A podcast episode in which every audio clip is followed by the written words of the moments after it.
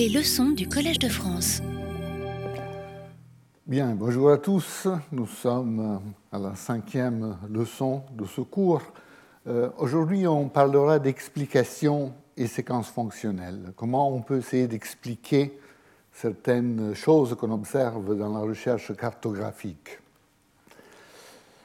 Euh, donc, comme euh, j'ai essayé d'illustrer dans les leçons précédentes, euh, la cartographie est, un vaste projet descriptif.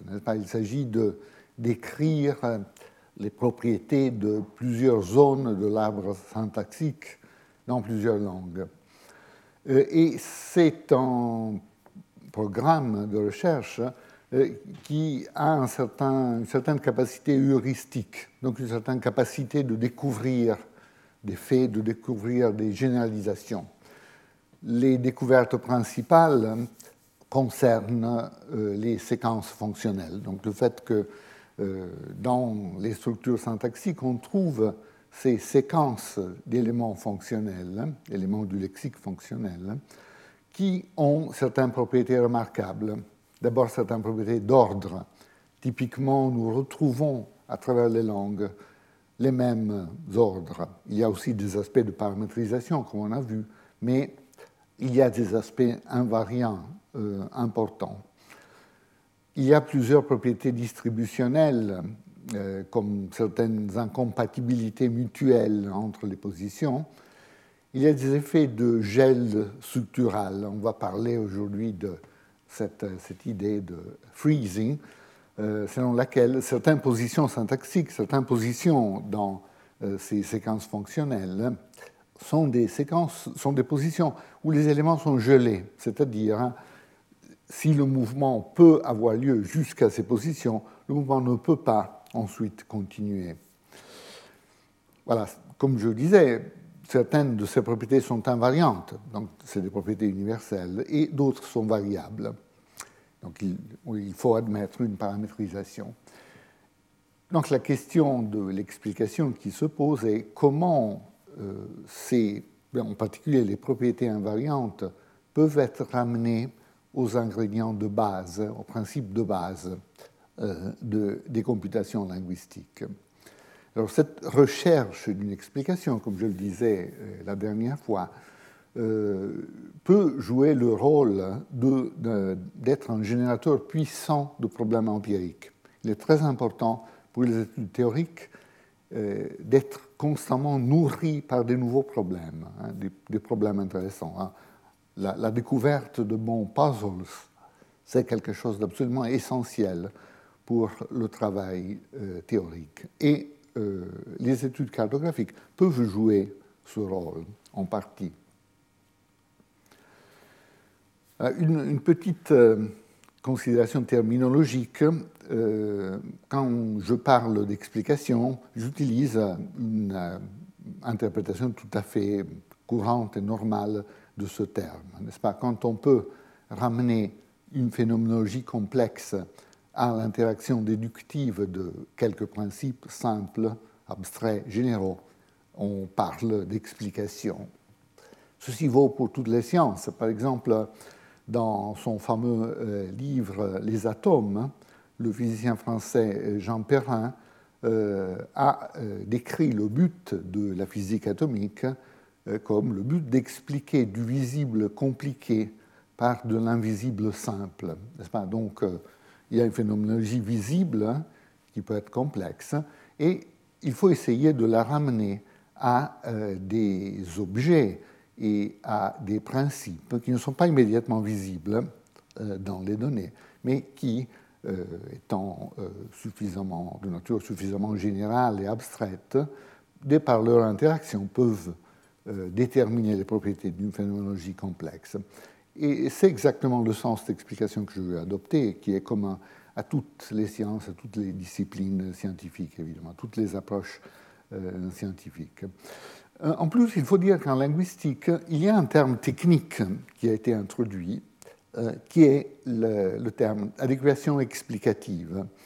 ce terme, évidemment, se rapproche au sens intuitif de l'explication, mais il y a un élément de plus. on dit, en linguistique formelle, en grammaire générative, qu'une analyse linguistique atteint le niveau de l'équation explicative quand elle ne se limite pas à rendre compte des données empiriques, donc à représenter correctement les généralisations qu'on observe, à cela on attribue le nombre d'adéquations descriptives, n'est-ce pas? Donc une analyse qui représente correctement les généralisations qu'il y a représentées euh, atteint le niveau d'adéquation descriptive. Mais euh, donc, quand une telle analyse offre aussi une hypothèse plausible sur l'acquisition des données dont on parle, des généralisations dont on parle, par l'apprenant. Donc euh, la notion d'adéquation explicative est en lien direct avec la question de l'acquisition du langage. Quand un certain état de choses peut être appris par l'enfant et notre théorie rend compte de cette possibilité d'acquisition dans des conditions réalistes, donc dans les conditions de temps et d'accès aux données qui sont propres à l'enfant, euh, on dit euh, que l'analyse atteint le niveau de l'adéquation explicative. Et je vais jouer un peu sur ces deux sens, celui général et celui spécifique des études euh, linguistiques. Voilà, où est-ce qu'on peut chercher les ingrédients explicatifs pour nos analyses? Ben, Étant donné l'architecture théorique qu'on a ici euh, en bas euh, de la diapo, où on parle d'un lexique avec ses deux composantes fonctionnelles euh, et de contenu. Et, puis la boîte syntaxique, fondamentalement, est définie par cette opération d'assemblage, n'est-ce pas? Donc c'est fondamentalement l'assemblage externe et interne qui crée les structures syntaxiques. Ensuite, les structures ainsi créées euh, euh, donnent lieu à deux représentations d'interface, la forme phonétique en direction des sons, des systèmes de sons ou des gestes, si on pense à la langue des signes, par exemple. donc c'est un système d'interface avec les systèmes de l'articulation et de la perception. Et le système de, et la représentation d'interface de la forme logique, qui est une interface avec ce qu'on peut caractériser comme les systèmes de pensée, pas, les systèmes conceptuels, euh, les, les, systèmes intentionnels, etc. Ce qu'on caractérise informellement comme la pensée, essentiellement. Donc une interface externe et une interface euh, interne. On peut chercher les éléments explicatifs euh, dans les principes qui s'appliquent sur les niveaux d'interface. Donc ici, il y a des principes qui s'appliquent, qui imposent certaines formes représentationnelles, n'est-ce pas? Les systèmes d'interface veulent accepter des représentations qui aient certaines caractéristiques. Euh, par exemple, il faut que quelque chose soit prononçable sur ce niveau. Il faut que quelque chose soit cohérent sur ce niveau. Donc il y a des contraintes externes qui, qu'on peut caractériser comme des principes qui limitent l'interface et qui limitent donc ce que notre machine grammaticale peut engendrer. Donc il y a ces principes euh, qui peuvent être la cause, euh, donc qui fournit l'explication de certaines propriétés qu'on observe. Et puis, il y a aussi des principes qui s'appliquent à l'intérieur de la boîte syntaxique, le principe de localité, par exemple.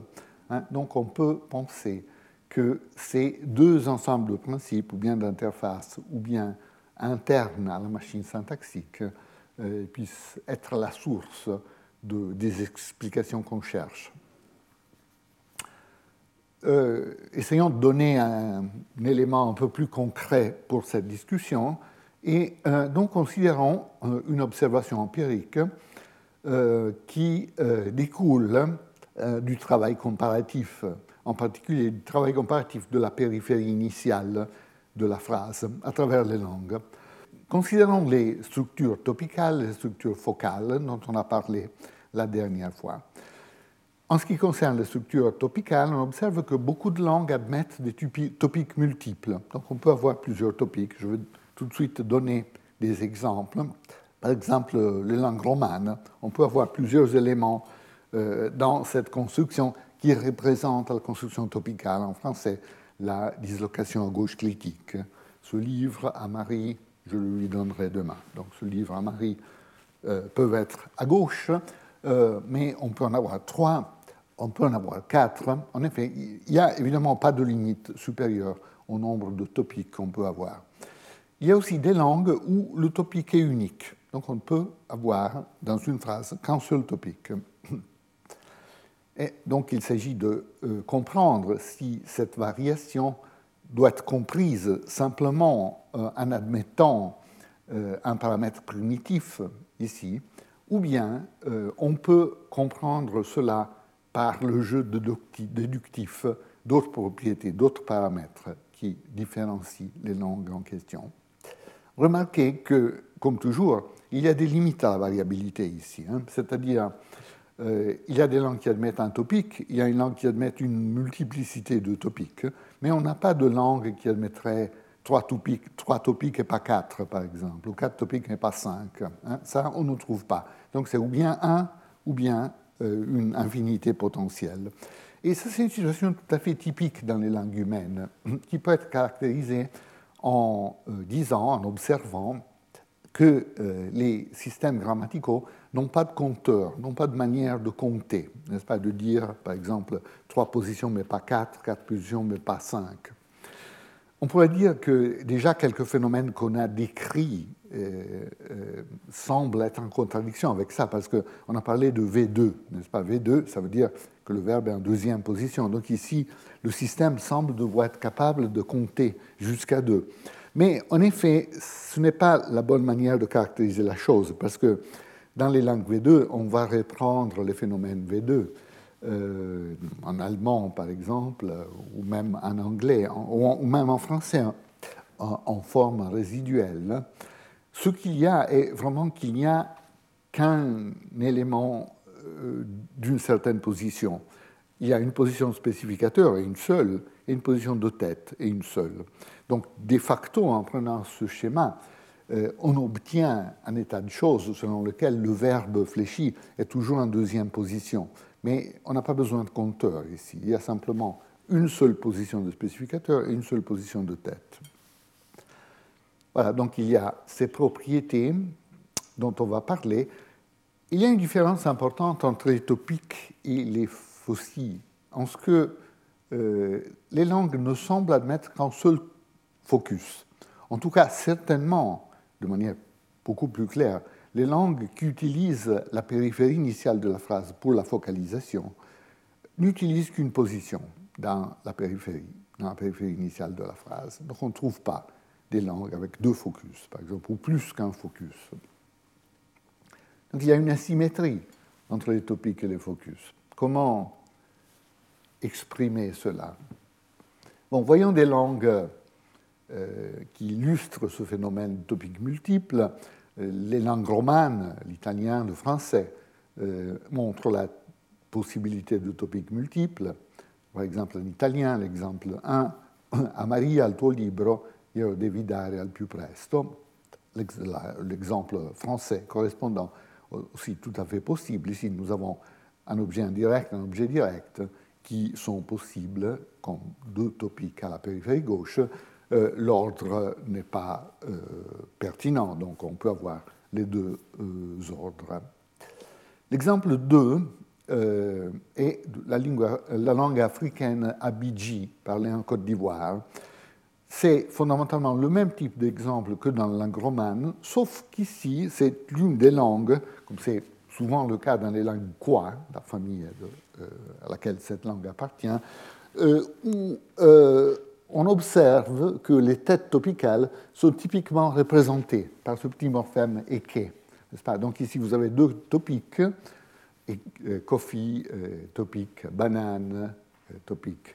Il l'a appelé, quelque chose comme ça. Et vous voyez que les deux topiques sont suivis par la tête topicale. Comme je disais, topique multiple possible, au moins dans ces langues, mais focus unique. Donc le, la BG, en bonne langue quoi, euh, admet aussi, a aussi un marqueur focal, qui est cet élément B, mais euh, il peut être présente dans une structure dans une seule position. Donc, dans une périphérie gauche, on ne peut pas avoir deux éléments focalisés. Et cette unicité du focus est très facile à voir dans les langues qui ont un marqueur explicite, parce qu'il suffit de compter, le marqueur et voir qu'il y a toujours un seul. Et il y a cette asymétrie systématique avec les topiques. Dans des langues comme les langues romanes qui n'ont pas de marqueur explicite euh, du focus, c'est légèrement plus difficile parce qu'il faut euh, pouvoir euh, distinguer clairement le focus du topique. Il y a eu beaucoup de confusion entre ces deux notions. Hein. Par exemple, en anglais, pendant longtemps, on a parlé de topicalisation en se référant en même temps au mouvement topique et au mouvement focus. Euh, il, n'est pas trop surprenant qu'il y ait eu cette confusion en anglais parce qu'il n'y a aucune manière syntaxique, il n'y a pas de marqueur, mais il n'y a aucune manière syntaxique claire de distinguer entre les deux constructions. Dans les deux cas, on antépose un élément et c'est tout fondamentalement. Il y a des différences d'intonation, bien sûr. Le focus est toujours marqué par ce contour spécial qu'on a illustré. Le topique a un autre euh, contour, donc on peut distinguer sur la base de l'intonation, sur la base de la pragmatique. Euh, mais euh, la syntaxe ne nous aide pas beaucoup dans ces langues. Dans la langue romane, déjà, la syntaxe nous aide beaucoup plus parce que si vous prenez des langues comme l'italien, ou l'espagnol, ou le portugais, nous avons que, ben, pas le portugais vraiment, l'italien, l'espagnol, le catalan aussi, le roumain aussi, nous observons que dans la construction topicale, il y a toujours ce petit critique obligatoire qui correspond en tout cas au topique objet. Hein, le livre, je le lirai. On a besoin de ce le dans cette construction. Tandis que le focus initial ne va jamais avec ce critique résomptif, on dit, donc qui reprend la position initiale. Donc là, il y a au moins une distinction syntaxique, même s'il n'y a pas de tête focale ou topicale explicite. Voilà, dans la langue romane, il faut donc faire un tout petit peu plus d'attention. Euh, je reprends ici le contexte qui légitime un certain type de focus, le focus correctif. Donc quelqu'un dit, par exemple, supposons en italien, l'exemple A, dovremmo leggere il libro di Gianni, donc nous devrions lire le livre de Jean, de Gianni. Euh, là, on peut corriger euh, cette affirmation en utilisant un focus correctif. Dans un exemple comme B, non, il tuo libro dovremmo leggere, non quello di Gianni. Donc vous voyez, vous avez l'élément corrigé ton livre, on devrait lire plutôt que celui de Jean, qui est en position initiale avec cette intonation très spéciale. Comme on disait, ce n'est pas une manière vraiment naturelle en français de focaliser un élément, ou correctivement, ou en général de focaliser un élément. On utiliserait euh, plutôt la construction clivée, donc c'est ton livre que nous devrions lire, pas celui de euh, Gianni. Voilà, donc euh, étant donné ce contexte, on peut très facilement imaginer des situations discursives où il n'y a pas un seul élément sur lequel je ne suis pas d'accord avec mon interlocuteur, mais il y en a deux. Par exemple, quelqu'un pourrait dire en italien, à l'exemple A, so che quest'anno Piero ha vinto le Olimpiadi. Donc je sais que cette année, Piero a gagné les Jeux olympiques. je pourrais ne pas être d'accord, hein, parce que je sais que c'est Gianni non pas Piero qui a gagné une compétition importante. Et puis, en effet, la compétition en question, ce n'est pas les Jeux olympiques, c'est le championnat du monde. Donc je pourrais être en désaccord sur deux, éléments, ou même trois. Euh, mais je ne peux pas exprimer cela en utilisant deux focus correctifs. Donc il n'y a aucune manière d'avoir un exemple comme B en italien. Ti sbagli, quest'anno Gianni i mondiali ha vinto, non Piero le Olimpiadi. Donc ici, vous essayez de corriger deux éléments, la structure est totalement impossible. La seule manière d'obtenir le résultat que vous voulez ici, c'est de séparer les deux faucilles. Donc avoir en effet deux phrases et euh, chacune avec son propre focus. Donc une manière correcte d'exprimer cet état de choses serait B'. Donc quelqu'un dit so che quest'anno Piero ha vinto le Olimpiadi, je pourrais dire B', ti sbagli, tu te trompes. Quest'anno Gianni ha vinto una competizione importante, donc Gianni ha gagné une compétition importante, non pas eh, Piero. Inoltre, de plus, ha vinto i mondiali, i mondiali ha vinto, non le Olimpiadi. Donc j'ai deux phrases dont chacune a un focus. C'est la seule manière d'obtenir cette double correction. On ne peut pas avoir deux positions dans la même structure. On peut voir ça en français aussi. On peut observer que s'il y a des dislocations à gauche multiples, donc en, partant d'une ligne de base comme je donnerai ton livre à Jean demain, on peut obtenir une double construction topique avec la dislocation à gauche, ton livre à Jean, je lui donnerai demain. On ne peut pas voir, en prenant euh, la clivée, qui est la manière typique de focaliser en français, on ne peut pas avoir une double clivée. Donc euh, c'est difficile d'accepter quelque chose comme trois. C'est à Jean que c'est ton livre que je donnerai demain, évidemment. Ça, il y a quelque chose qui ne va pas avec cette structure. Donc il y a là une autre manifestation, euh, indépendamment de la manière exacte qu'on utilise pour focaliser dans la périphérie gauche, qui montre que le focus doit être unique. Je donne quelques exemples à travers les langues.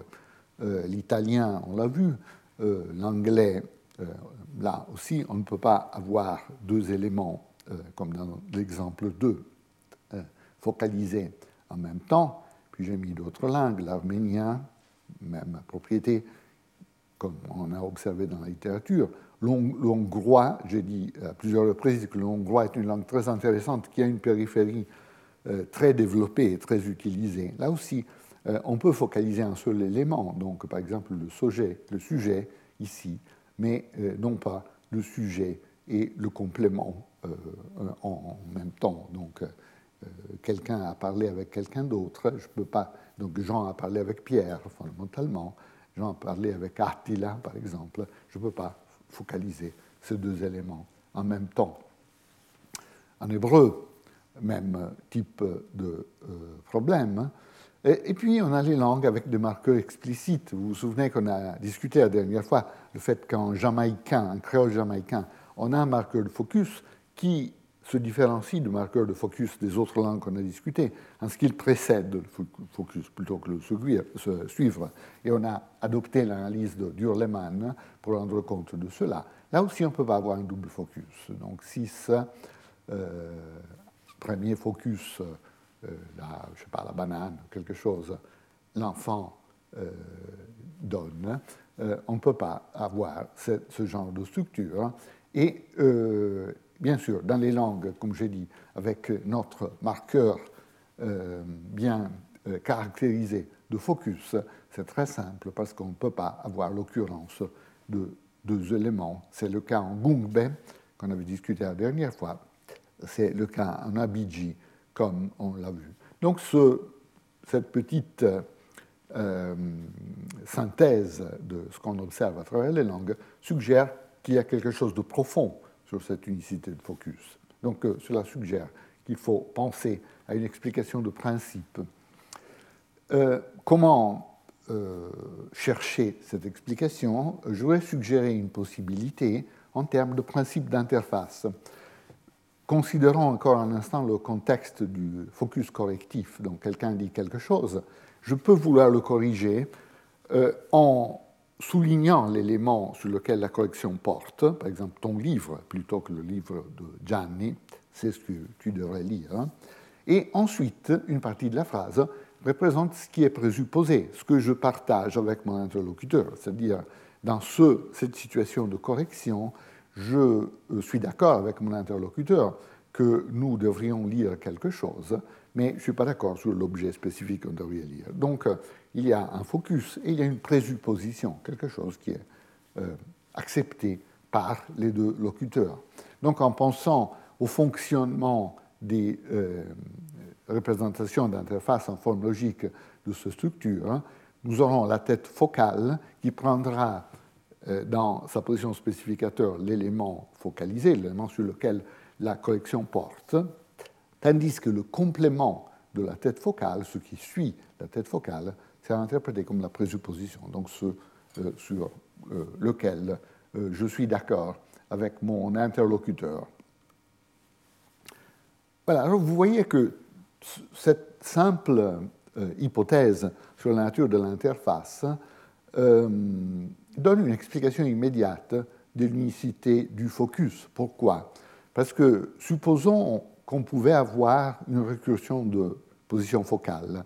Donc on pouvait avoir dans la même structure, comme en 2, une position focale 1 et une position focale 2, n'est-ce pas?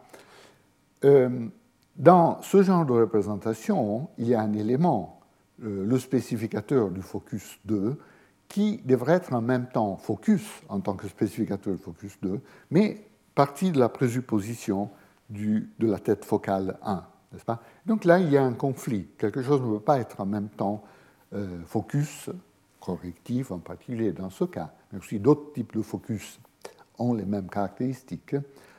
quelque chose ne peut pas être en même temps focus et présupposition.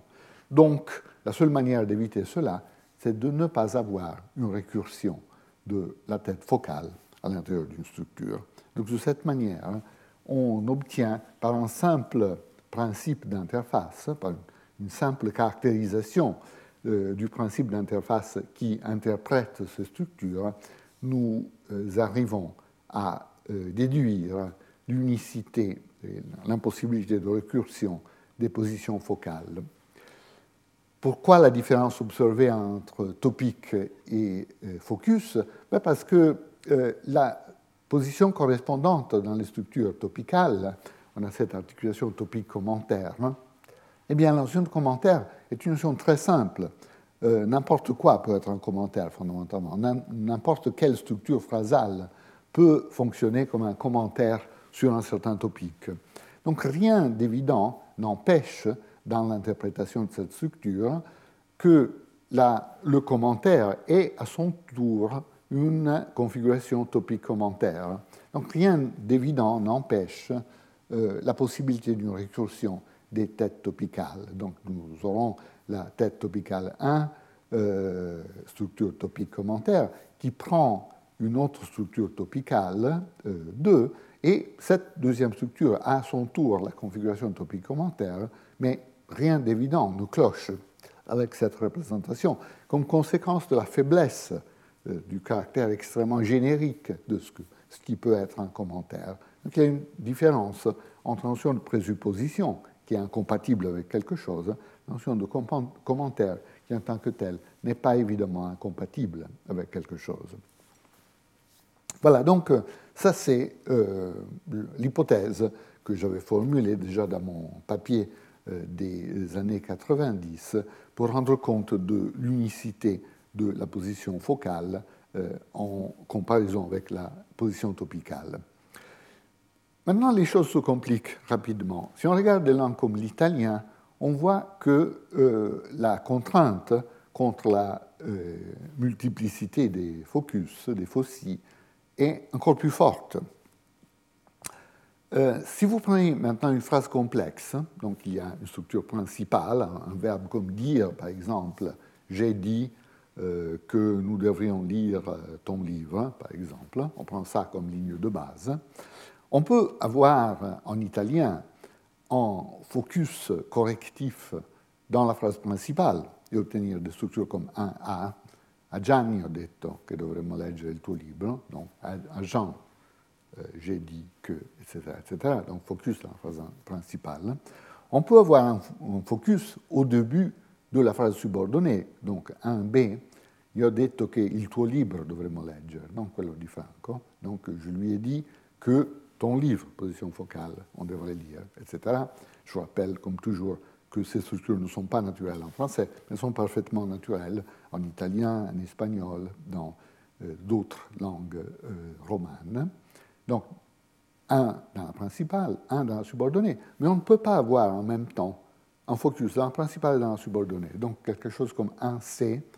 A Gianni ho detto che il tuo libro dovremmo leggere, non a Piero, quello di Franco vous avez les deux fossiles, c'est pas bon, c'est pas, euh, pas possible. Donc, euh, évidemment, dans une langue comme l'italien, ce n'est pas uniquement dans la phrase simple qu'on a cette incompatibilité, c'est aussi dans des structures complexes qu'on ne peut pas avoir de telles euh, configurations. Dans la, mon, mon, analyse de 1900, 97, dans le papier sur la périphérie gauche, j'avais dit que peut-être on ne devait rien ajouter à ce qu'on avait dit sur la phrase simple. Tout simplement, en utilisant le même principe interprétatif, on pouvait rendre compte de l'impossibilité aussi dans la phrase complexe de focus, de faucilles, dans deux clauses distinctes, n'est-ce pas? Parce que si tout ce qui suit, tout ce qui est sécommandé euh, par la tête focale, donc nous avons dans cette représentation la tête focale qui sécommande toute une euh, partie de l'arbre qui peut être très complexe, si tout cela est caractérisé comme présupposition, euh, peu importe si une autre éventuelle position focale est immédiatement ici ou bien dans une position beaucoup plus profonde dans l'arbre, euh, de toute façon, cette autre position focale sera à l'intérieur de la présupposition de euh, la première tête focale, ce qui déterminera le conflit interprétatif qu'on a vu. Donc, je, je m'étais tiré de cela en disant, bon, c'est simple, c'est le même principe.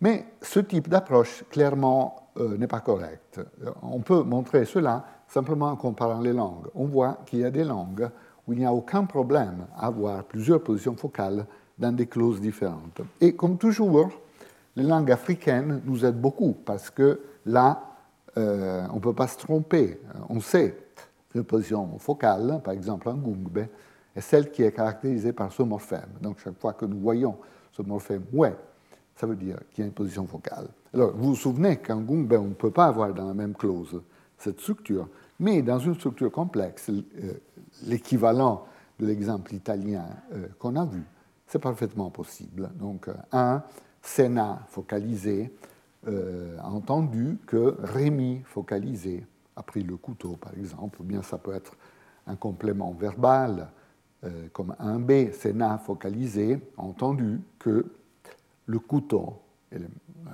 marqueur focal, euh, a pris, parfaitement possible. Donc il faut dissocier le cas de la structure simple, où l'exclusion est générale, et le cas de la structure complexe, où on observe une variation. Il faut admettre une paramétrisation dans ce genre de situation pour la structure complexe. Comment procéder? Il y a une euh, deuxième hypothèse qu'on peut faire. Donc on pourrait, euh, j'ai pendant quelque temps considéré cette possibilité, euh, on pourrait penser que le calcul de la présupposition est paramétrisé. Donc il y a des langues où tout le, ces domaines, le domaine de ces commandes du focus, donc toute la phrase complexe qui est complément de la tête focale, compte comme présupposition, et on pourrait penser que d'autres langues ont une caractérisation plus limitée euh, de la présupposition. Seulement, euh, ce qui se trouve à l'intérieur de la phrase simple et qui est commandé par focus compte comme présupposition. Si on faisait cette hypothèse, on décrirait la différence entre l'italien et le gungbe, parce que les présuppositions respectives, donc il y a ces deux valeurs paramétriques qui sont indiquées en haut euh, dans euh, la diapo. Euh, en italien, on n'aurait que toute la structure complexe fait partie de la présupposition de focus 1, donc on ne peut pas avoir un autre focus, hein. tandis que, étant donné la valeur paramétrique du Gung, ben, selon cette hypothèse, c'est seulement les parties encerclées, donc la, cette partie de la structure principale, et puis avec l'autre focus, cette partie de la structure subordonnée, qui forment les présuppositions. Et là, vous voyez qu'à l'intérieur d'une présupposition, il n'y a pas un autre focus, donc euh, pas de conflit du type qu'on a euh, caractérisé. Donc on pourrait décrire les choses de cette manière. Mais euh, il y a des raisons conceptuelles, des raisons empiriques qui suggèrent que cette hypothèse n'est pas correcte. Vous vous souvenez que la dernière fois, on a discuté euh, du principe d'uniformité de Chomsky et on a surtout utilisé la première partie, n'est-ce pas? In the absence of compelling evidence to the contrary, assume languages to be uniform. Donc l'hypothèse initiale, euh, méthodologiquement, c'est de partir de l'idée de l'uniformité. Donc il faut partir, quand on compare deux langues, partir de l'hypothèse qu'elles sont identiques. Ce qui n'est pas vrai, évidemment, mais il faut partir de cette hypothèse et ensuite l'affaiblir sur la base de, des données empiriques qu'on trouve. On avait utilisé cette partie, mais il y a une deuxième partie with variety restricted to easily detectable properties of utterances. Donc la variation devrait être limitée à des propriétés easily detectable, donc faciles à détecter, faciles à observer. Ceci du point de vue de l'apprenant, n'est-ce pas? L'apprenant qui doit euh, déterminer les propriétés variables de sa langue, donc à, chaque bifurcation, euh, quel est le chemin que la langue qui m'est présentée euh, a pris, a adopté? il faut que ces propriétés paramétriques soient liées à easily detectable properties, des propriétés facilement observables. Alors, de ce point de vue, vous voyez tout de suite qu'une paramétrisation de la présupposition n'est pas si simple. pas si simple. Ça ne engendre pas nécessairement euh, un problème euh, d'apprenabilité, un paradoxe d'apprenabilité. On peut imaginer un scénario comme quoi cette situation serait apprenable, n'est-ce pas? Je, vous le présente, je ne pense pas que c'est la solution correcte, mais je vous le présente quand même pour suivre la logique de la chose. On pourrait dire, par exemple, ben, supposons que dans cette situation paramétrique, la valeur de l'italien est la valeur non marquée. Donc l'enfant part de la valeur de l'italien, n'est-ce pas? Euh, Donc si l'enfant est confronté à une langue comme l'italien, il ne doit rien changer, il garde la valeur non marquée. Si par contre l'enfant est confronté au gungbe, euh, il doit apprendre, il doit abandonner euh, l'hypothèse non marquée et il peut effectivement le faire sur la base euh, d'une preuve accessible qui est, une structure qui présente plus qu'un focus. Donc si l'enfant qui apprend le gungbe entend une structure comme deux, il peut dire, il a assez d'évidence, il a assez de preuves pour dire ok, il faut abandonner la valeur non marquée. Tout ceci est vrai, donc euh, il n'y a pas à strictement parler de euh, paradoxe d'apprenabilité ici, mais c'est quand même un type de paramètre assez surprenant. Est-ce qu'on peut admettre des paramétrisations dans des secteurs si spécifiques à l'interface avec euh, la forme logique? Évidemment, ce que l'hypothèse de Chomsky présuppose et que la paramétrisation sert surtout dans les domaines où on a un type d'argument très immédiatement accessible, donc dans des choses immédiatement observables, comme des propriétés observables dans la forme phonétique, dans la structure morphologique, par exemple. Donc c'est un type de paramètre qui est un peu douteux d'un point de vue conceptuel. Ce qui est plus important, il y a des raisons empiriques pour penser que euh, l'hypothèse n'est pas correcte. C'est-à-dire il y a des raisons empiriques pour penser que même en italien, le calcul de la présupposition ne regarde que la phrase simple. Euh, considérez par exemple une situation comme celle qui est donnée ici. Il y a toujours deux locuteurs. Euh, le locuteur A dit, dopo due ore di discussione, Maria ha detto che si doveva finire. Donc après deux heures de discussion, Marie a dit que nous devions terminer, nous devions nous arrêter. Je peux corriger cela en disant euh, B, ti ricordi male, Gianni a detto qualcosa, non Maria. Donc tu ne te souviens pas bien, euh, Gianni a dit quelque chose, non pas Maria.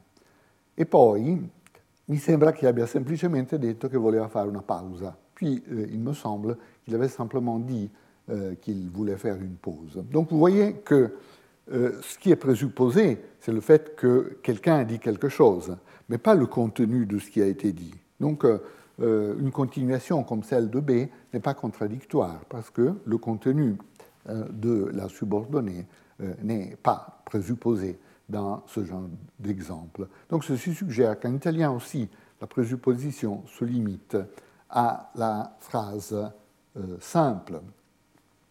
Donc, ce que cela suggère est un mécanisme comme celui qui est indiqué ici. Euh, quand nous avons, en italien aussi, quand nous avons une tête focale, c'est le euh, domaine de ces commandes, donc ce qui est sécommandé par cette tête, à l'intérieur de la phrase simple, qui est présupposé. Ça, c'est la présupposition nécessaire. Ensuite, on peut éventuellement avoir des cas plus marqués, mais ça, c'est le cas fondamentale. D'ailleurs, si vous réfléchissez un instant a un mécanisme théorique comme la théorie des phases. Vous voyez que c'est exactement ce qu'on s'attend. Selon la théorie de phase, l'élaboration d'une structure complexe ne se fait pas en une seule occasion, pour ainsi dire, avec une computation de tous les éléments, et ensuite on envoie une structure très complexe aux interfaces. Plutôt, le mécanisme procède par phases, qui correspondent très très grossièrement aux phrases simples. En effet, c'est un peu plus sophistiqué de ça, mais en gros, une phase est une phrase simple. Donc l'idée est qu'on élabore par des applications de l'assemblage une phrase simple, puis on l'envoie aux interfaces, puis on continue l'élaboration, et ainsi de suite. Donc, évidemment, par ce mécanisme, ce qui est immédiatement accessible à la fin de chaque phase est le contenu de la phase elle-même. Donc, c'est la phrase simple qu'on est en train d'élaborer. Donc, si on pense, si on adopte la théorie des phases, on est amené à la conclusion que le calcul de la présupposition devrait plutôt fonctionner de cette manière. Il y a plusieurs complications. Si vous euh, avez des idées précises sur la théorie de phase, vous verrez tout de suite euh, quelques problèmes, mais je me limiterai à cette caractérisation euh, très approximative. Alors passons à une troisième hypothèse. Donc, abandonnons l'idée d'une paramétrisation de la présupposition, admettons que la présupposition est calculée de la même manière à travers les langues. Et l'autre possibilité, c'est de regarder à l'autre interface, donc l'interface de la prononciation. Et là, on voit tout de suite qu'il y a une manière extrêmement naturelle de différencier une langue comme l'italien une langue comme le gumbe. Pourquoi? Vous vous souvenez que dans une langue comme l'italien, on a observé que le contour intonationnel euh, implique une forte prééminence sur le focus, mais ensuite tout ce, qui suit le focus est complètement aplati comme contour, n'est-ce pas? Vous vous souvenez de cet exemple? Alle Maldive sono andati in viaggio di nozze. Donc alle Maldive, là, il y a un fort, euh, une forte prééminence, et puis sono andati in viaggio di nozze, totalement plat. Donc on pourrait dire, ben, évidemment, ce qui empêche un autre focus dans cette structure, même à distance, et c'est ce fait d'aplatir complètement euh, le contour de ce qui suit la tête focale. Parce que dans cette partie de la structure, quelle que soit la complexité de la structure, on ne pourrait pas avoir un autre focus, donc une autre prééminence, parce qu'il y aurait un conflit entre cela et la nécessité d'aplatir le contour, n'est-ce pas? Donc, simplement, même à distance, euh, de cette manière, euh, on rend compte du fait que des langues comme l'italien et d'autres langues romanes aussi, qui se comportent de la même manière, n'admettent qu'un focus. Qu'est-ce qui se passe en Gungbe maintenant, ou dans les langues africaines en question ben, euh, Là, il est très intéressant d'observer qu'il n'y a aucun contour spécial lié au focus. Il y a une sorte de division du travail entre la morphologie. Dans ces langues, le focus est marqué morphologiquement par ce fameux euh, marqueurs comme ouais, par exemple, en Gungbe, et euh, la phonologie. Là, euh, il n'y a aucun marquage. Euh, en effet, Eno Cabo le dit très clairement dans son livre, du point de vue du contour intonationnel, une structure topicale et une structure focale ne seraient pas, ne seraient distinctes. Sont distinguées uniquement par le marqueur, par le marqueur morphologique. Donc, s'il n'y a pas de contour spécial, en particulier il n'y a pas d'aplatissement, euh, rien dans, euh, disons, au, niveau de la forme phonétique n'empêche la possibilité d'un autre focus dans une autre position de euh, la phrase. Évidemment, deux fossi dans la même phrase simple sont toujours exclus de manière uniforme, en italien, en gumbe, par la manière dans laquelle la présupposition est calculée, comme on l'a vu, dans, dans la phrase simple et ce type de conflit qui euh, serait déterminé par la présence d'un autre focus. Mais euh, dans une langue comme le gungbe, qui ne joue pas sur le contour intonationnel, rien n'empêche d'avoir deux fossis dans deux clauses euh, différentes. Donc nous avons en principe un variant en interface avec le sens, donc au niveau de la forme logique, qui détermine le calcul de la présupposition dans les structures focales. Et selon ce principe, la présupposition est la portion de la clause simple qui est commandée par le focus. Et ce mécanisme rend compte automatiquement, de manière générale, de l'impossibilité d'un double, double, focus dans la même euh, clause simple. Et puis il y a un paramètre à l'interface avec les sons. Donc il y a euh, des langues avec un contour international spécial et deux langues qui n'ont pas cette propriété. Et là où le contour international spécial est euh, présent, euh, il y a cette incompatibilité qu'on a vue dans le cas de euh, l'italien. Donc de cette manière, par un principe et un paramètre, nous rendons compte de ce qui est commun entre ces deux types de langues, l'impossibilité de deux fossiles localement, et ce qui varie, la possibilité versus l'impossibilité de plusieurs fossiles euh, à distance dans deux clauses euh, différences. Voilà, donc le paramètre qu'on postule ici, qui, si, vous vous souvenez de la petite typologie des paramètres qu'on avait introduits euh, la première, dans, la deuxième leçon, en effet, ce serait un paramètre d'externalisation, un paramètre de propriété d'externalisation. Donc certainement, euh, est un type de paramètre qui euh, correspond aux critères énoncés par Chomsky. Nous avons ici une easily detectable property of utterance, évidemment, ce contour étant extrêmement saillant et extrêmement euh, visible. Ok, passons à un, deuxième point. On a dit que dans le cas des structures topicales, on observe variation, en ce que dans certaines langues, les topiques peuvent être multiples.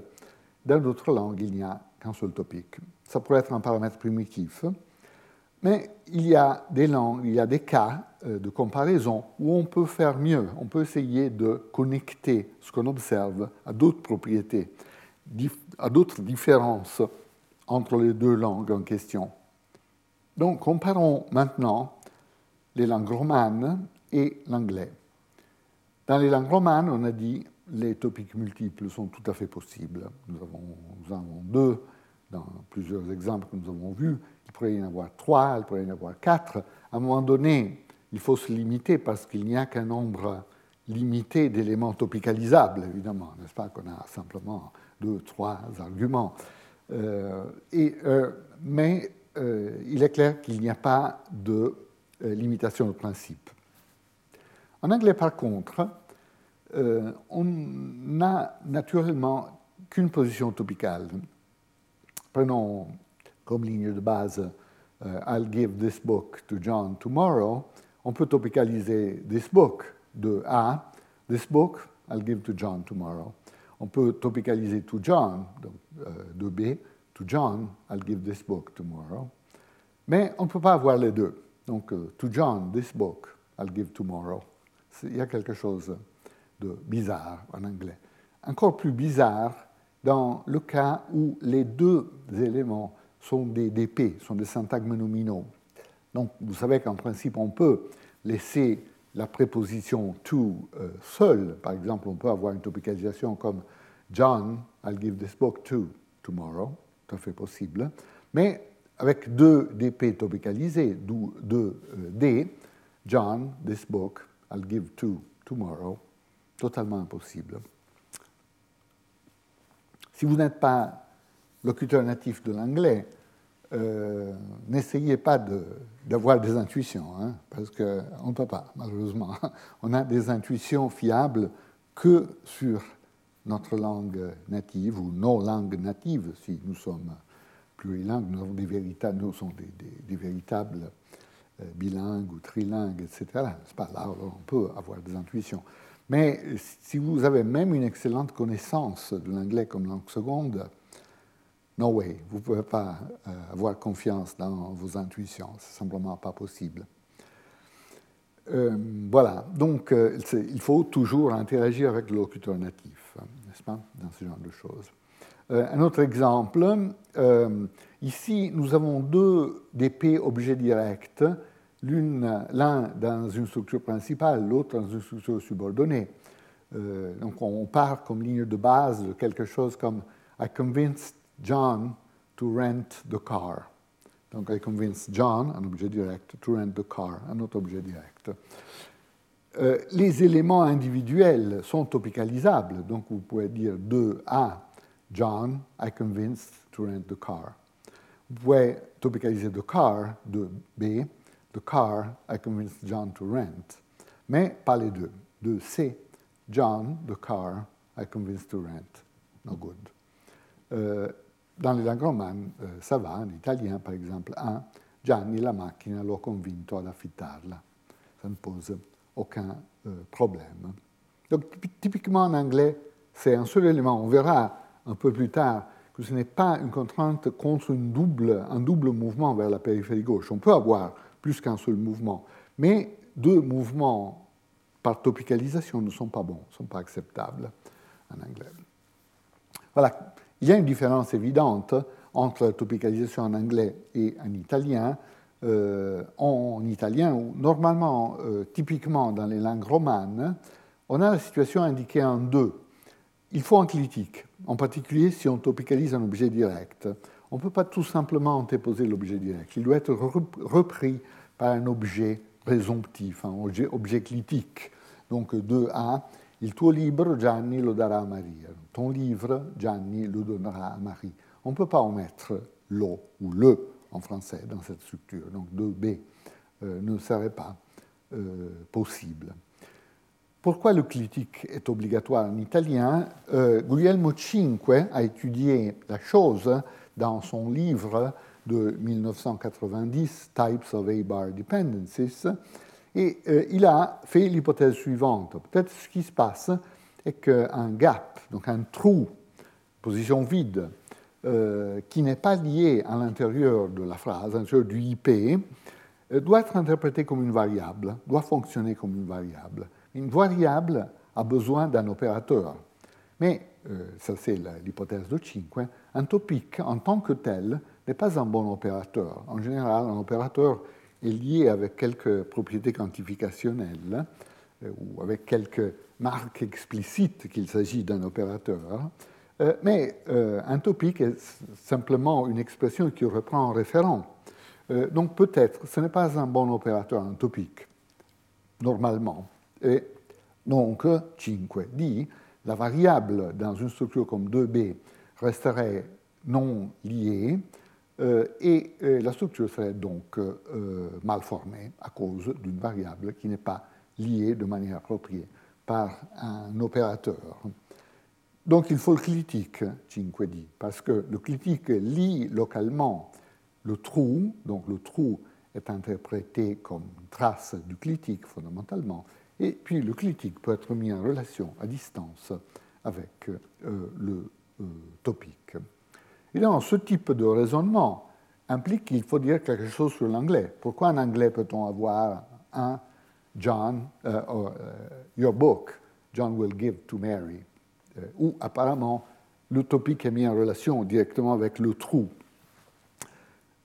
L'idée de Cinque ici, c'est de reprendre une analyse précédente de Chomsky. Chomsky, en 1977, avait écrit un article euh, très important euh, intitulé On WH Movement, où il essayait de montrer que le mouvement WH est euh, une composante importante, cachée, de plusieurs constructions qui, à première vue, ne mettent pas en jeu le mouvement WH.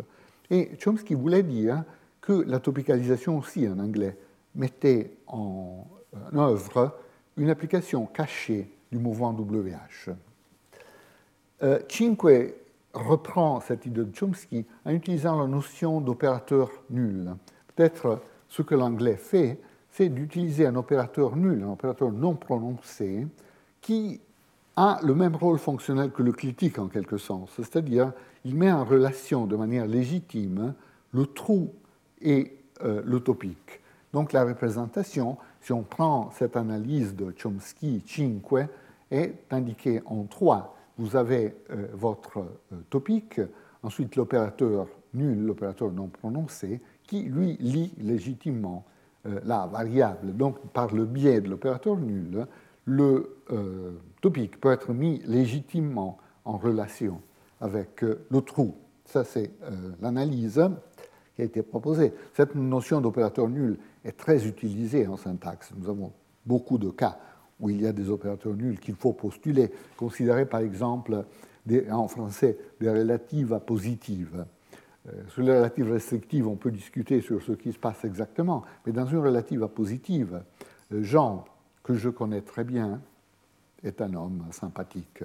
Alors là, que je connais très bien, évidemment, il y a quelque chose qui doit lier le trou euh, en position objet de connaître, n'est-ce pas Et l'hypothèse traditionnelle est qu'il y a un opérateur nul ici. Les opérateurs nuls sont utilisés pour des structures comme le trou parasite, par exemple, parasitic gaps, par des constructions comme easy to please, facile à contenter. Donc les langues utilisent de manière très systématique cette euh, notion. Et donc la, la revisitation de l'idée de Chomsky par Cinque simplement consiste à faire l'hypothèse que cette notion d'opérateur nul est utilisée en anglais aussi dans la topicalisation. Cette euh, hypothèse de postuler un élément nul est rendue plausible par l'observation il y a des langues euh, proches, apparentées à l'anglais, où dans la topicalisation, il y a en effet un opérateur visible, prononcé.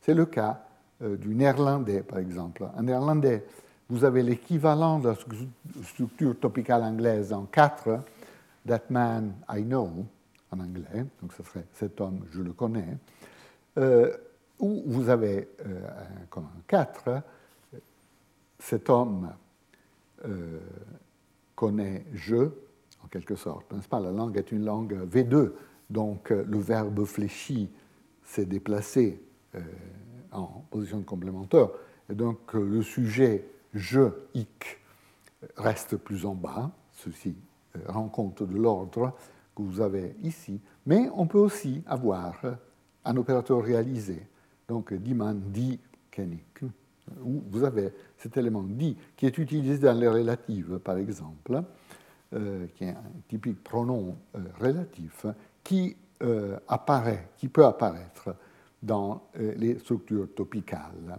Hein, donc ça serait quelque chose, en gros, comme cet homme que je connais, sauf que cet homme que je connais bien, c'est une relative, donc il faut continuer en français. Tandis que là, c'est une phrase principale. C'est un véritable cas de topicalisation en néerlandais dans une phrase principale. Comme c'est toujours le cas, dès qu'on trouve dans une langue apparentée euh, la forme visible de ce qu'on postule abstraitement, donc d'un élément invisible qu'on postule, euh, on peut être rassuré, n'est-ce pas? Donc, euh, L'analyse, évidemment, a des, des, bonnes raisons euh, des raisons empiriques euh, solides euh, pour être proposées. Un principe d'intervention dont nous avons déjà parlé, la minimalité relativisée, vous vous souvenez, fondamentalement, on ne peut pas, dans une configuration X, Z, Y, donc dans une configuration de trois éléments comme ici, on ne peut pas établir une connexion locale entre x et y, par exemple en bougeant quelque chose, en déplaçant quelque chose de y à x, s'il y a un élément qui intervient, un élément z qui intervient, et un élément qui est du même type que l'élément qu'on essaye de déplacer, euh, par exemple. Minimalité relativisée, on l'avait utilisé, en particulier on l'avait utilisé pour rendre compte de ce contraste entre euh, extraction d'un élément WH d'une déclarative, ce qui est tout à fait possible. What do you think John read? Donc, I think John read this. Vous pouvez former la structure hein, en déplaçant what. What do you think John read? Mais si vous partez d'une question indirecte, I wonder who read this, vous ne pouvez pas du tout former une question sur l'objet de l'interrogative indirecte, ce que vous obtenez, What do you wonder who read Pas bon. Pourquoi? Parce que là, vous avez déplacé quelque chose, un élément interrogatif, qui traverse, qui croise un autre élément interrogatif. Donc il y a deux éléments. Il y a un élément Z du même type que l'élément X, et ce principe bloque l'intervention dans ce genre de structure. On a vu ça à l'œuvre déjà un certain nombre de fois. Maintenant, ce principe est immédiatement utilisable pour rendre compte de l'unicité du topic en anglais. Pourquoi? Si vous avez deux topics en anglais et que le topic met en jeu un opérateur nul nécessairement dans cette langue, vous avez inévitablement une configuration comme celle qui est indiquée ici, et euh, avec euh, les deux topics, chacun avec son petit opérateur qui le met en connexion avec le trou respectif. Mais dans ce type de configuration, inévitablement, l'un des deux opérateurs nuls croisera l'autre, n'est-ce pas? Donc, euh, l'opérateur qui se trouve ici, en étant sorti de cette position, ne pourra que euh, croiser l'autre opérateur. Mais c'est le même type de configuration qu'on a vu en jeu dans le cas de l'impossibilité de sortir un élément de question indirecte. C'est un cas de violation de la minimalité relativisée. Donc, ce principe, euh, minimalité relativisée, en interaction avec l'hypothèse de euh, Chomsky-Cinque, que la topicalisation anglaise met en jeu un opérateur nul, euh, nous permet d'expliquer euh, l'unicité du topic. S'il y avait plus qu'un topic, euh, inévitablement, il y aurait une violation de la localité.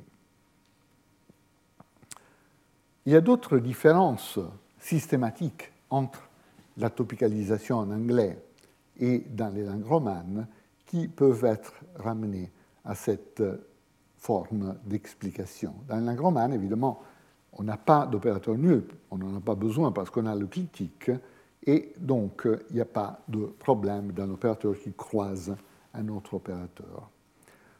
On peut constater en anglais que euh, la topicalisation est incompatible avec certaines choses, avec les questions WH, je vais illustrer cela, avec les questions oui-non, avec les impératifs. Dans la langue il n'y a aucun problème. On peut avoir la topicalisation dans tous ces cas.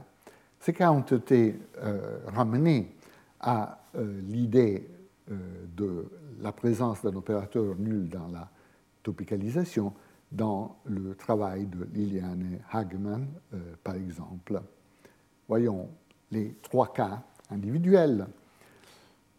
En anglais, comme on a vu, exemple 1, on peut topicaliser dans une structure déclarative. Donc, Bill met John yesterday. Vous pouvez avoir John, Bill met yesterday. Tout à fait possible. Mais si vous avez une question, Who met John yesterday La topicalisation, John, who met yesterday, c'est pas bon. Pourquoi? Ben, Toujours la même chose. Là, évidemment, la notion de même euh, élément, élément du même type, doit être suffisamment large pour inclure tous les types d'opérateurs vous avez que euh, l'opérateur interrogatif intervient entre l'opérateur nul euh, associé au topic. Et donc, dans ce mouvement, nous avons encore une violation de la minimalité relativisée. Dans les langues romanes, il n'y a pas d'opérateur nul, aucun problème euh, avec la compatibilité avec les questions. trois possible en italien, 4 est tout à fait possible. Gianni, qui l'a incontrato ieri, euh, en français aussi. Jean, qui l'a rencontré hier, tout à fait possible. Pas d'opérateur nul, donc euh, la topicalisation euh, ne pose aucun problème dans le cas d'une question WH. Incompatibilité aussi avec les questions oui-non toujours comme ligne de base, prenons la déclarative qui admet la topicalisation. Euh, John, I met yesterday, c'est bon. Mais euh, deux, John, did you meet yesterday? C'est bizarre, c'est bizarre. Pourquoi? Ben, Parce que dans le cas des questions euh, oui-non, il faut quand même postuler un opérateur. Aussi un opérateur invisible en anglais, mais visible dans certaines langues, dans les principales. Hein. Euh, donc un opérateur oui-non euh, qui sera donc dans cette position et qui empêchera le mouvement du, de l'opérateur topical hein, en déterminant donc le, caractère pas bien formé de ce type de structure. Évidemment aussi dans la langue romane, aucun problème, comme en 4, Gianni lo ha incontrato ieri, Jean l'a-tu rencontré hier Tout à fait possible, sans euh, problème. Comme toujours, pas d'opérateur et donc pas d'interférence avec l'opérateur oui-non. Cette idée que dans les questions oui-non, il y a un opérateur euh, est facile à euh, motiver. Une manière très très simple de la motiver, c'est de voir ce qui se passe dans les langues V2 Hein, comme, euh, comme l'allemand par exemple. Vous vous souvenez que dans ces langues, euh, dans les principales, on a toujours l'ordre, un élément, ensuite le verbe fléchi, ensuite le reste de la structure. Donc par exemple, vous avez, même dans des déclaratives, vous avez par exemple un adverbe hier, euh, et puis vous avez le verbe fléchi à Jean, le livre acheté, ou le, ce verbe fléchi est déplacé de l'intérieur du IP, de l'intérieur de la phrase, au système euh, du complémentaire. Donc il y a cette contrainte, verbe en deuxième position. Mais il y a des exceptions. Par exemple, dans les questions oui-non, on a la structure verb, verb, first, donc où le verbe est le premier élément. Hat Hans das Buch äh, gekauft? Ah non, pardon, comme déclarative, c'est pas bon. Donc on ne peut pas avoir une déclarative, justement parce qu'il faut remplir la première position. Euh, donc on peut avoir un adverbe ici, on peut déplacer le sujet, on peut déplacer l'objet, mais il faut quelque chose dans cette position. Sauf dans les questions oui-non. Dans les questions oui-non, on peut commencer par le verbe fléchi. Donc en C, euh, hat Hans das Buch gekauft Donc question oui-non, tout à fait possible. évidemment, nous ne voulons pas dire qu'il y a une exception à V2. L'hypothèse naturelle, c'est de dire, bah, évidemment, il y a un opérateur invisible dans ce cas, mais qui occupe la première position, et donc la contrainte V2 est respectée de manière systématique. Donc c'est un argument très simple en faveur de la postulation d'un opérateur oui-non. D'ailleurs, on sait que cet opérateur, par exemple, est réalisé dans les structures subordonnées en anglais. Vous avez cette forme whether qui correspond à euh, l'opérateur oui-non réalisé dans les structures subordonnées. Il y a des langues où on le réalise aussi dans les questions principales. Puis, euh, le, topic en anglais est incompatible avec l'impératif. Toujours ligne de base déclarative possible. Un, John, I talk to tomorrow. Mais dans l'impérative, euh, dans la structure impérative, ce n'est pas bon. Donc, talk to John tomorrow, c'est possible, mais John, talk to tomorrow, c'est pas bon. D'accord? Et euh, même, même, histoire, vraisemblablement, nous avons dans les structures impératives un opérateur impératif euh, qui, entre autres, légitime le sujet nul, n'est-ce pas? Parce que vous vous souvenez que l'anglais et le français ne sont pas des langues à sujet nul, mais dans les structures impératives, ils ont typiquement un sujet nul qui correspond au pronom de deuxième personne prends ceci, par exemple, prends-le. Euh, et donc on peut dire qu'il y a un opérateur impératif qui détermine la force impérative de la structure, et cet opérateur fait plusieurs choses. Par exemple, il légitime un sujet nul dans des langues qui ne sont pas des langues à sujet nul. Donc dans les structures impératives, nous avons systématiquement la possibilité, ou même l'obligation, de euh, sujets euh. Euh, mais cet opérateur impératif, évidemment, euh, interfère avec notre topic, avec notre opérateur qui va avec le topic, ce qui détermine l'effet de minimalité dans ce cas aussi. Donc pas de topicalisation avec les formes impératives. dans les langues romanes, aucun problème. Gianni chiamalo domani, Jean appelle-le demain. Tout à fait possible, aucune interférence parce qu'il n'y a pas d'opérateur. Oui, euh, là aussi, cet, opérateur impératif peut être motivé par le fait que là aussi, dans des langues V2, typiquement dans les structures impératives, nous avons le verbe à l'impératif en première position. Donc, de nouveau, vraisemblablement, c'est la structure V2, sauf que la première position est occupée par notre fameux euh, opérateur euh, impératif. Voilà, peut-être euh, encore deux, deux, observations. Comme je disais avant, ce n'est pas que l'anglais permet un seul mouvement vers la périphérie gauche, il admet plusieurs mouvements, en effet, pourvu que ces mouvements soient d'une nature différente. Par exemple, on peut très bien avoir en anglais, l'exemple a été fourni par Ian Roberts, des phrases comme un Words like that in front of my mother, I would never say. Vous voyez, là, il y a la topicalisation de l'objet, words like that, et puis il y a une sorte de PP, syntagme prépositionnel adverbial, qui est aussi antéposé. Alors on sait que les éléments adverbiaux euh, peuvent cibler dans la périphérie gauche une position spéciale, distincte des positions focales, des positions topicales. C'est, par exemple, ce que nous observons dans des cas d'antéposition d'un élément adverbial, comme même les adverbes typiques en lit euh, en anglais. Euh, vous avez deux A, John rapidly left the room. Vous pouvez aussi, en quelque sorte, souligner l'adverbe en le déplaçant vers la périphérie gauche. Rapidly, John left the room. C'est aussi possible. Même chose en français, évidemment. Même chose en italien. Alors, cette position ciblée par l'adverbe n'est pas, à proprement parler, une position topicale. Là, il n'y a pas de référent, évidemment, qui pourrait être topicalisé. Ni une position focale. On peut, bien sûr, focaliser un adverbe, auquel cas l'adverbe se déplacera à une position focale. Vous pouvez dire rapidly John left, not slowly, par exemple, faire une sorte de focus correctif de cette sorte.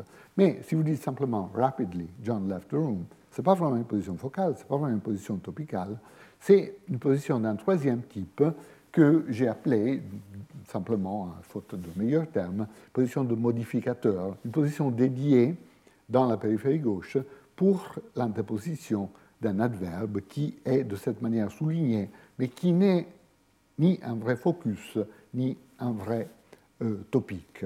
Alors, ce qui se passe dans l'exemple de Roberts, c'est que nous avons un topique avec son opérateur, et puis ce PP, ce syntaxe prépositionnel adverbial, qui cible cette opération spéciale pour l'interposition euh, des adverbes. Donc, nous aurons des représentations comme celle que nous avons euh, ici, words like that, euh, position topicale avec son opérateur, in front of my mother, qui s'est déplacé à la position de modificateur, I would never uh, say.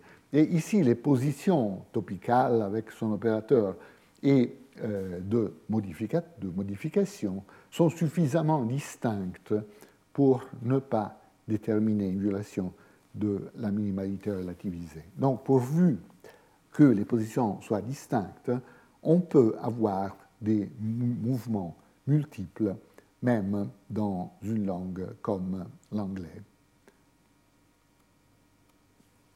Voilà, très bien. Donc, ça c'est euh, pour l'essentiel ce que je euh, voulais montrer. Donc, pour revenir, euh, pour conclure simplement avec deux phrases à cette notion d'explication. Donc, il s'agit de ramener les observations empiriques que nous faisons dans le travail euh, cartographique à des raisons de principe. Et euh, il faut distinguer bien sûr entre les propriétés invariantes qui exigent une explication euh, profonde en quelque sorte, une explication de principe, et les propriétés variables. Pour les propriétés invariantes, il faut faire appel à des principes. On a utilisé ici pour une propriété invariante comme l'unicité du euh, focus hein, dans la même clause simple le principe, le principe interprétatif euh, à euh, l'interface avec la sémantique, la pragmatique, etc., qui détermine qu'une situation de double focus déclencherait inévitablement un conflit. Donc cette, la prolifération des faucilles ou la récursivité du syntagme focal est exclu pour cette raison. Puis on a vu, vu des situations variables, donc euh, des situations comme la possibilité de focus, de fossiles multiples dans des phrases complexes dans certaines langues, impossibilité dans d'autres langues. Là, on a ramené ça à une propriété indépendante, la présence ou absence du contour, intonationnel. Puis on a discuté une autre propriété variable, l'unicité versus multiplicité euh, des topiques, en comparant l'anglais et la langue romane, et on a essayé de ramener l'unicité qu'on observe en anglais au fait que la construction anglaise implique nécessairement cet opérateur pour établir une relation entre le topique et le trou à l'intérieur de la structure, une euh, entité qui n'est pas nécessaire dans la langue romane à cause de la disponibilité systématique du euh, clitique. Voilà. Retrouvez tous les contenus du Collège de France sur www.colège-2-france.fr.